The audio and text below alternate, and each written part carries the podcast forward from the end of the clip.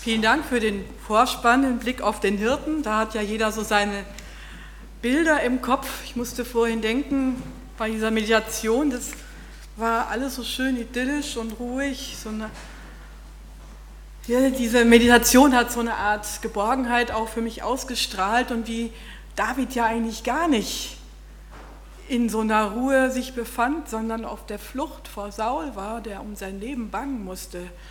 Im Kindergottesdienst kennen wir vielleicht noch diesen Speer von dem Saul, der da nach dem David ähm, werfen wollte. Also das war, der hatte richtig Angst. Und dann da hinein dieser Psalm. Ich war die Woche in Wildberg, habe eine Schafherde dort gesehen und die haben gefressen, wie das, was das Zeug hält. Die sind an mir vorbeigezogen, ich bin da spazieren gegangen, war der reinste Rasenmäher. Das ging nur noch, äh, die haben gefressen wie verrückt. Und das wünsche ich uns in diesem Gottesdienst im Bild gesprochen, dass wir so wie diese Schafe fressen, dass wir in uns aufnehmen, dass wir satt werden bei dem guten Hirten und dass der gute Hirte uns so richtig groß wird. Ich lese uns den Text aus Johannes 10, Vers 11 bis 16. Ich bin der gute Hirte. Der gute Hirte lässt sein Leben für die Schafe. Der Mietling aber, der nicht Hirte ist, dem die Schafe nicht gehören, sieht den Wolf kommen und verlässt die Schafe und flieht. Und der Wolf stürzt sich auf die Schafe und zerstreut sie. Denn er ist ein Mietling und kümmert sich nicht um die Schafe. Ich bin der gute Hirte und kenne die meinen und die meinen kennen mich, wie mich mein Vater kennt und ich kenne den Vater. Und ich lasse mein Leben für die Schafe. Und ich habe noch andere Schafe, die sind nicht aus diesem Stall, auch die muss ich herführen und sie werden meine Stimme hören und es wird eine Hirte, eine Herde und ein Hirte werden. Der gute Hirte, den guten Hirten, den finden viele gut. Das ist ein sehr bekannter Psalm, ich würde auch mal behaupten, auch bei Menschen, die nicht so arg viel mit dem guten Hirten zu tun hat, aber so den kennt eigentlich jeder. Zumindest jeder, der im Konfirmandunterricht war, hat ihn auswendig lernen müssen. Und für viele ist dieser Psalm zur Hilfe geworden und zum Segen, gerade auch in schwierigen Zeiten. Nun, dass es den guten Hirten gibt, das setzt voraus dass, voraus, dass da auch Schafe sind. Hm. Möchten Sie gern ein Schaf sein? Ein Schaf, das einem Hirten hinterhertrottet, das schwach ist, das hilfsbedürftig ist? Stark sein ist in, stark sein ist gefragt. Menschen wollen ihr Leben selbst bestimmen. Das geht so weit, dass sie über den Beginn und über das Ende ihres Lebens selber bestimmen, entscheiden wollen.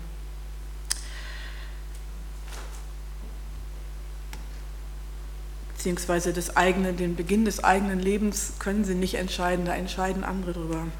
Wann hat ein Mensch überhaupt ein Recht auf Leben? Wann ist ein Leben lebenswert? Das sind so Fragen, die da hineingreifen. Mein Bauch gehört mir, das war die Parole vieler Frauen in der Protestaktion gegen Paragraph 218. Und die Möglichkeit der aktiven Sterbehilfe sorgt immer wieder für Schlagzeilen in den Zeitungen. Erschreckende Entwicklungen unserer Zeit, wie ich finde. Ich weiß selber, was für mich gut ist, was für die Menschheit gut ist und ich habe meine eigenen Maßstäbe denken viele und rennen dabei in ihr Unglück. Und das Gebot Gottes, du sollst nicht töten, wird dabei nicht ernst genommen. Können wir uns mit dem Gedanken anfreunden, vor Gott ein Schaf zu sein? Keine Angst, nicht dumm und auch nicht wertlos, sondern begabt und wertgeachtet, aber dennoch hilfsbedürftig, auf Hilfe des guten Hirten angewiesen Menschen brauchen den guten Hirten, weil sie Orientierung brauchen, weil sie Fürsorge brauchen. Nicht umsonst ist der Psalm 23 an vielen hilflosen, in vielen hilflosen Lagen gebetet worden, etwa am Kranken- oder am Sterbebett, im Krieg, beim Kampf an der Front. Doch im Mittelpunkt unseres Textes steht eigentlich nicht das Schaf, sondern der Hirte. Nicht das, was wir tun, ist wichtig, sondern das, was mit uns und für uns geschieht oder geschehen ist, das ist wichtig.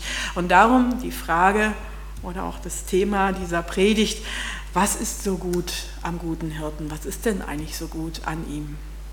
Mein erster Punkt, er lässt sein Leben für die Schafe. Dies wird am damals bekannten Bild des Mietlings von Jesus klar gemacht. Ein Mietling, muss man sich vorstellen, das ist so ein Leiharbeiter, der nur dafür bezahlt wird, dass er den Hirten vertritt. Sozusagen so eine Art Urlaubs- oder Krankheitsvertretung. Aber er hat nicht so ein richtiges Interesse an den Schafen. Ist ja eigentlich auch nicht seine Herde und er tut das für Geld und dann das war es dann auch. Das heißt, wenn dann wirklich also wilde Tiere kommen würden, dann rennt, rennt er davon und rettet sein eigenes Leben, aber nicht das Leben der Schafe. Wenn wir eine Gaststätte besuchen, dann ist es ein Unterschied, ob da jetzt ein, jemand als Wirt oder als Besitzer in der Küche steht und sich für die Gäste einsetzt oder ob er ein angestellter Koch ist, der geht, wenn die Arbeitszeit rum ist.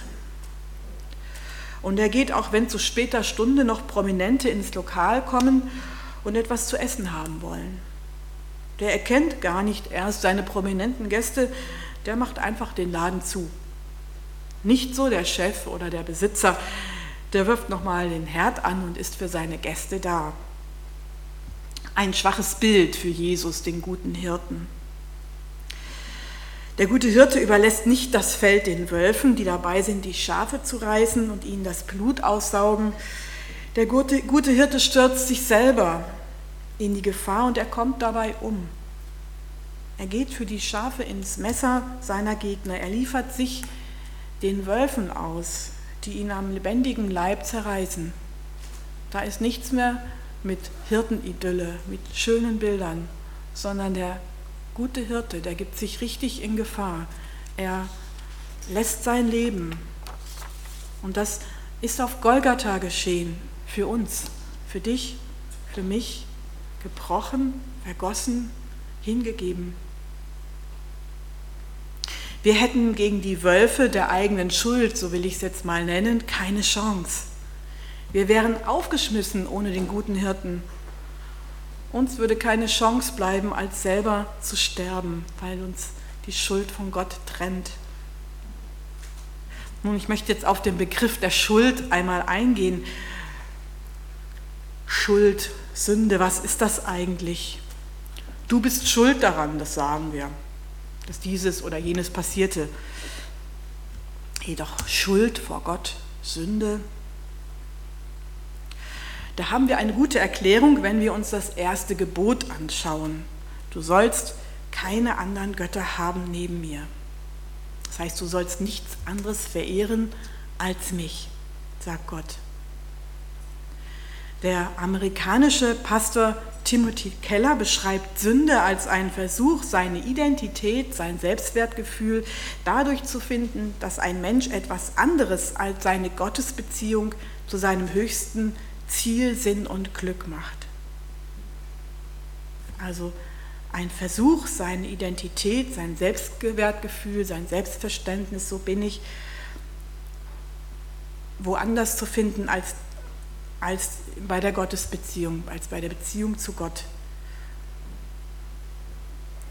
Zum Beispiel durch berufliche Leistungen, durch den sozialen Status, den ich irgendwie erreicht habe, durch Beziehungen, Liebesbeziehungen, wenn das meine Identität ausmacht, wenn das mein Lebensmittelpunkt ist, das beschreibt Timothy Keller als Sünde.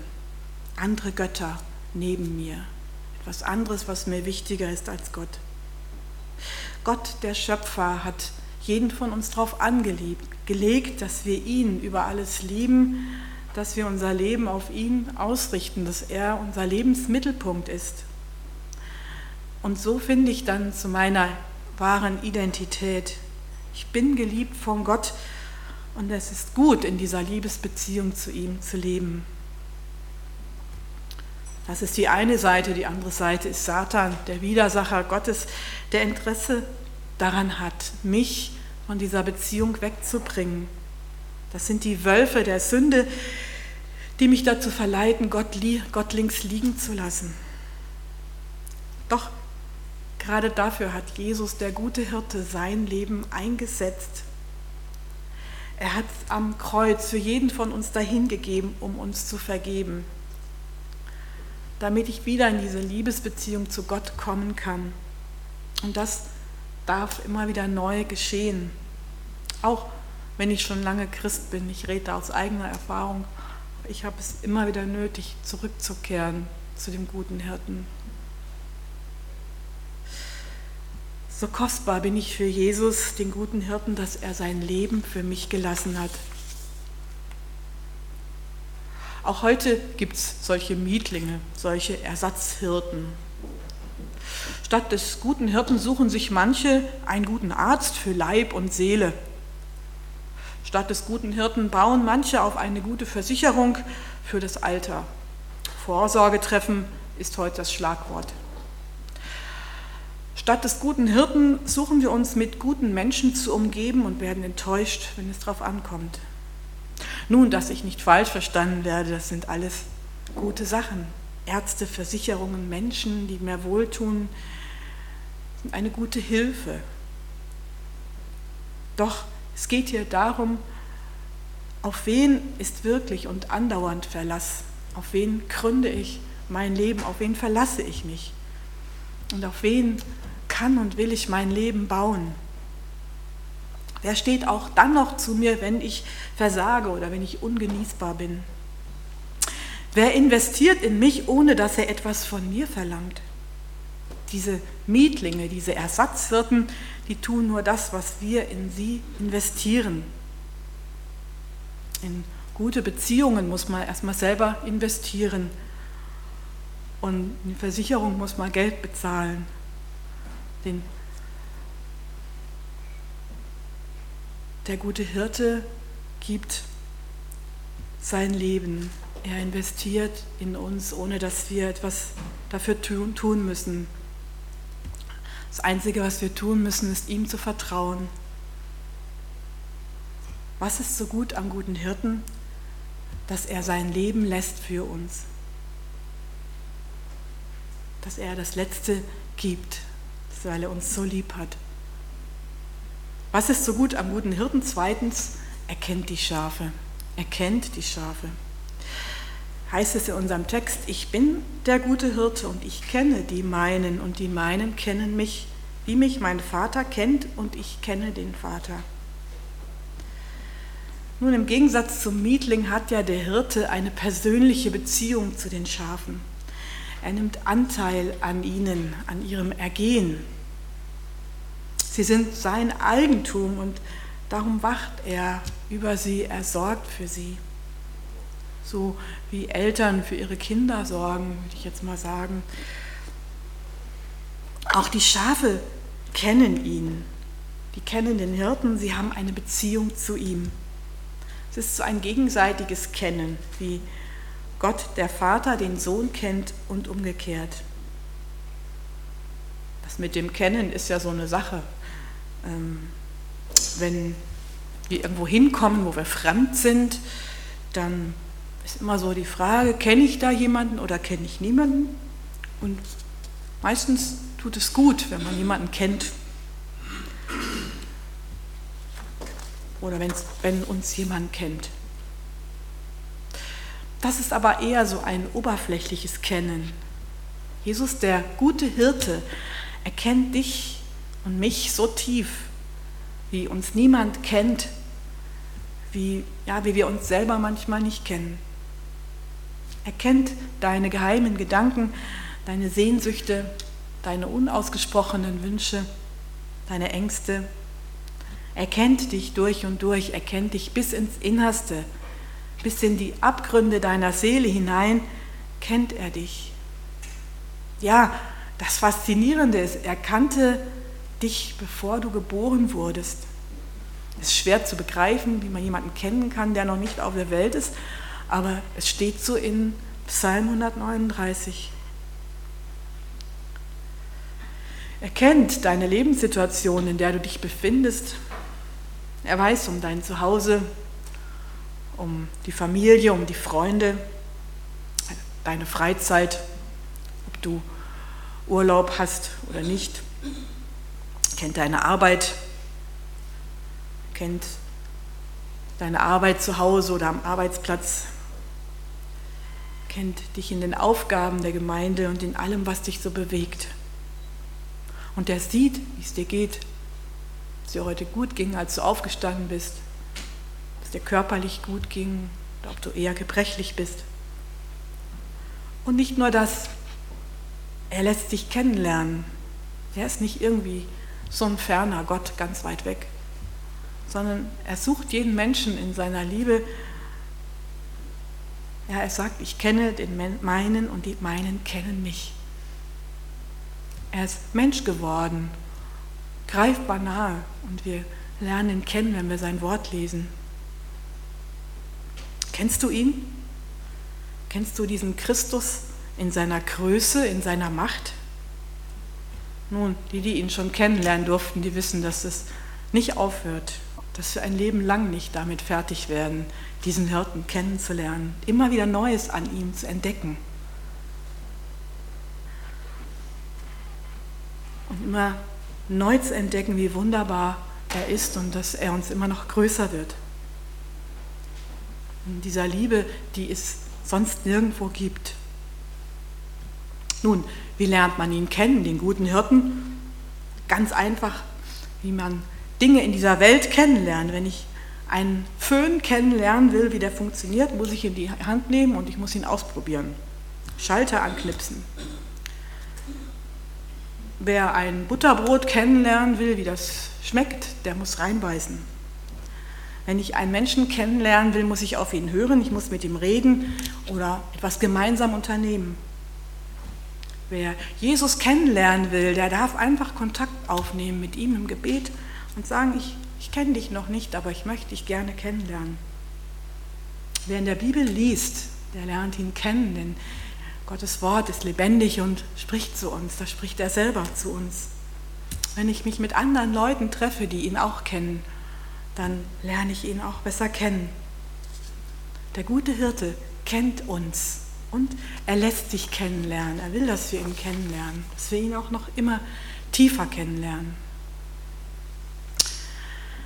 Jesus gräbt sogar noch eine Schippe tiefer, wenn er sagt, dass er uns kennt. Er hat nicht nur oberflächliches Interesse an uns, sein Kennen heißt auch kümmern. Der gute Hirte weiß, was wir brauchen. Der 23. Psalm, den wir haben ihn vorhin an der Wand gelesen, schildert, wie das so im Einzelnen aussieht. Er kümmert sich um frisches Wasser. Erfrischungen haben wir nötig bei diesen Temperaturen. Aber Erfrischungen brauchen wir auch für unsere Seele. Sonst vertrocknen wir in der Dürre der Zeit. Was erfrischt uns mehr als Gottes Wort und als der Lobgesang seiner Kinder? Er kümmert sich um die Straßen unseres Lebens.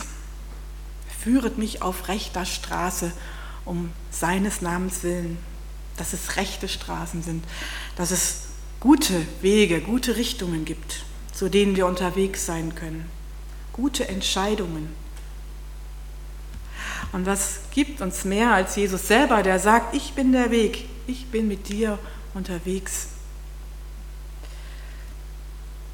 Er kümmert sich um uns in der Zeit der Dunkelheiten.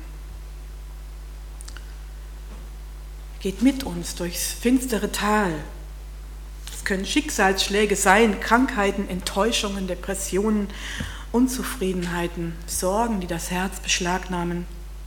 Was könnte uns mehr Trost geben, als zu wissen, du bist bei mir, dein Stecken und Stab trösten mich.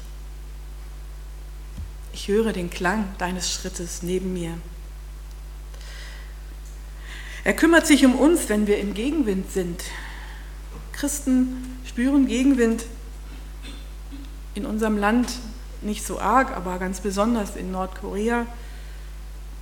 Ich habe ähm, den Bericht gelesen einer ehemaligen Inhaftierten aus einem ja, schrecklichen Arbeitslager. Die Christen sind ja dort in Arbeitslagern, wo sie mit misshandelt werden, mit Hunger und Krankheiten konfrontiert werden.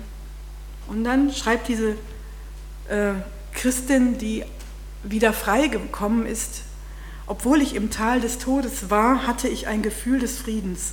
Gott tröstete mich jeden Tag. Gott tröstete mich jeden Tag. Sie war im dunklen Tal und hat erfahren, der gute Hirte ist da mit seinem Trost. Jesus, der gute Hirte, kümmert sich um uns. Er sagt uns, dass er mitten im Angesicht der Feinde einen Tisch aufstellt, an dem wir getrost feiern dürfen. Er kümmert sich um uns, wenn uns Zukunftsängste erreicht haben. Was kommt alles? Was müssen wir noch alles miterleben?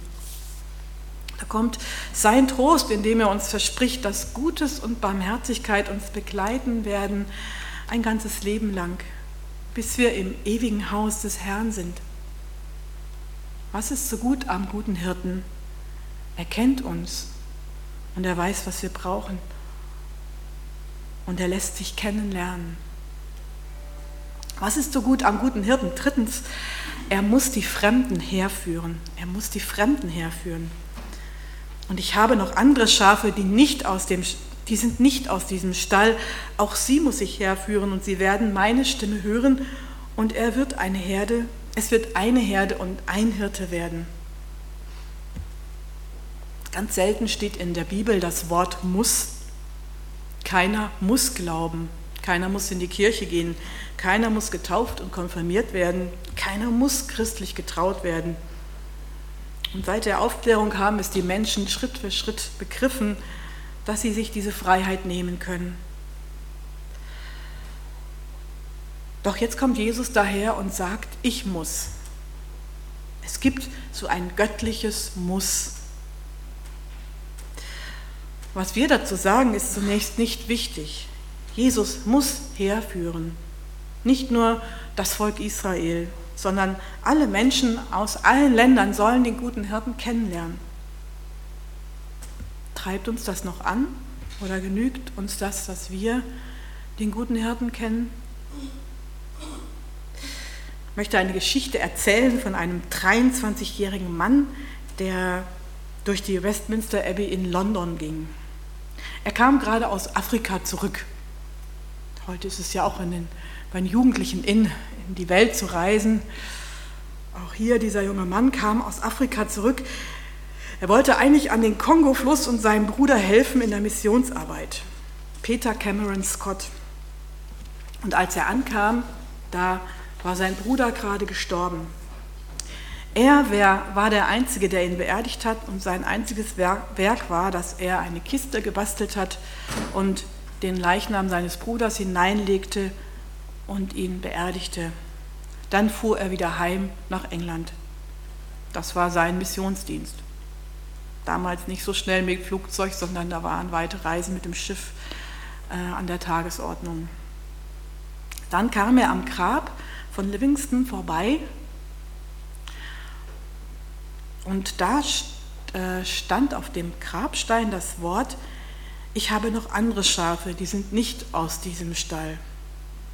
Und da kniet dieser junge Peter Cameron Scott nieder und sagt, Herr, gebrauche mich, auch wenn ich jetzt nichts machen konnte, aber ich will, dass du mich gebrauchst, damit noch andere Schafe hinzukommen, damit noch Menschen zukommen zu deinem Reich. Nun, er ist wieder rausgezogen, gen Afrika, und es wurde wieder schwierig. Der Sultan von Sansibar hat ihn nicht in Ostafrika an Land gelassen. Mit ein paar Freunden war er nochmal losgezogen und kam dann aber doch nach einigen Schwierigkeiten irgendwie an Land und ist 14 Monate durch Ostafrika gelaufen mit wunden Füßen, mit Blasen, mit Insektenstichen. Er konnte die Sprache nicht sprechen, keine Vorbereitungszeit oder irgendwas, sondern er ist einfach hin. Aber er hat irgendwie versucht, mit ihnen äh, Kontakt aufzunehmen, ihr Herz zu erreichen, um seine Freude mit ihnen zu teilen über den guten Hirten. Und dann hat ihn Gott heimgeholt nach 14 Monaten. Ist er gestorben.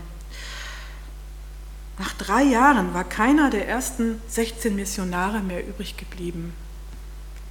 Aber heute ist daraus die größte evangelische Kirche von Kenia entstanden, die African Inland Church.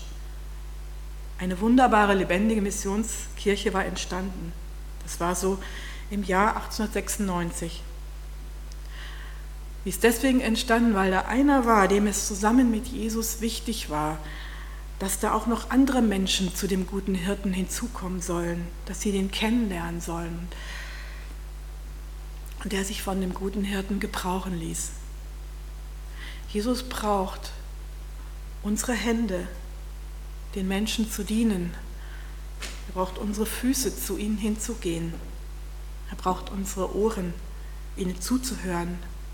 Er braucht unseren Mund, ihnen von ihm als dem guten Hirten zu erzählen. Jesus muss auch heute noch herführen. Jesus kommt nicht zur Ruhe. Und er kann sich nicht damit zufrieden geben, wo noch so viele ohne Hirten, ohne Hirte leben müssen, der sich um sie kümmert. Wo noch so viele den reißenden Wölfen des Zeitgeistes, der Gier, der Hoffnungslosigkeit ausgeliefert sind. Solange muss er herführen, herlocken und herbringen.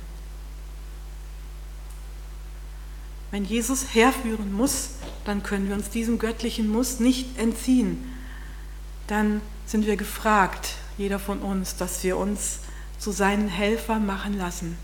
Jeder in seinem Umfeld, jeder auf seine Art. Gehilfen der Freude mit großen Aussichten. Einmal gibt es eine Herde und nur noch einen Hirten. Darauf leben und darauf arbeiten und darauf hoffen wir. Und diese Hoffnung macht uns Beine. Gut ist am guten Hirten, dass er nicht davonläuft, wenn wir zwischen allen Stühlen unserer Schuld sitzen. Er lässt sein Leben und er gibt sein Blut für uns. Gut ist am guten Hirten, dass er nicht davonläuft, wenn wir in der Lebenswüste unserer unerfüllten Hoffnungen sitzen. Er kennt uns, er kümmert sich um uns. Gut ist am guten Hirten, dass er uns nachläuft, wenn wir in alle Welt zerstreut unsere eigenen Wege gehen. Er holt uns ein und er bringt uns zu sich. Amen. Ich bete noch mit uns.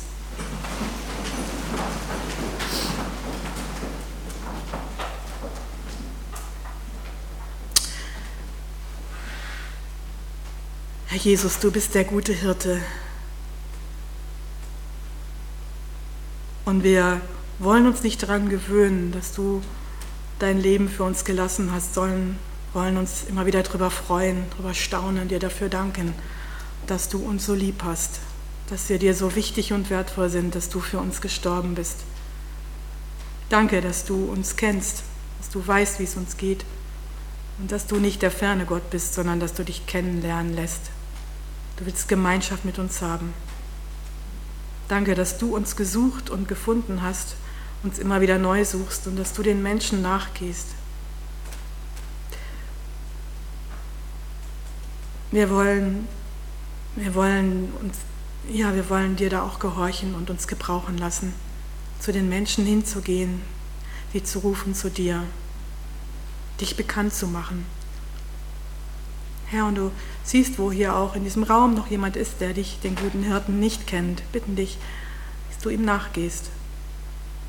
Herr, es ist gut, bei dir zu sein, bei dir, dem guten Hirten. Amen.